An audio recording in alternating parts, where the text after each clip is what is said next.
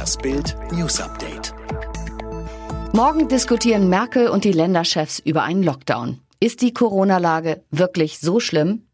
Am Mittwoch entscheiden Bundeskanzlerin Angela Merkel und die Ministerpräsidenten, ob Deutschland zumindest teilweise wieder dicht macht.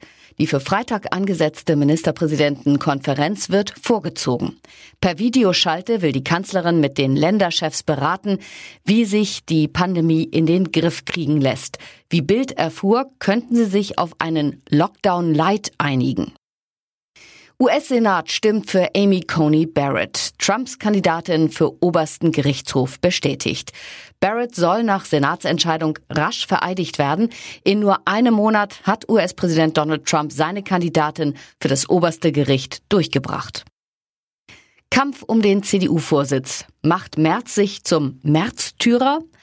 Eigentlich hat die CDU nur ihren Bundesparteitag mit 1001 Delegierten vom 4. Dezember verschoben auf irgendwie, irgendwo und irgendwann, je nach Corona.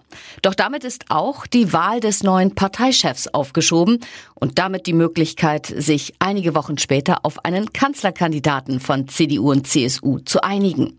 Jetzt brennt bei der CDU die Hütte und wie Lichterloh. Denn einer, der wohl gute Chancen gehabt hätte, am 4. Dezember CDU-Chef zu werden, tobte sich durch den Montag bis zur offenen Kriegserklärung am Abend. Friedrich Merz. Schluss mit Gastrokarriere. Till Schweiger gibt Restaurant Barefoot Daily auf. Ausgekocht.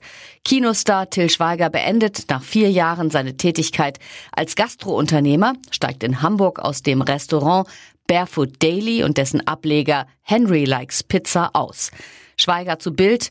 Nach intensiven, aber wunderbaren Jahren des Aufbaus von Barefoot Daily habe ich mich entschieden, das Restaurant abzugeben.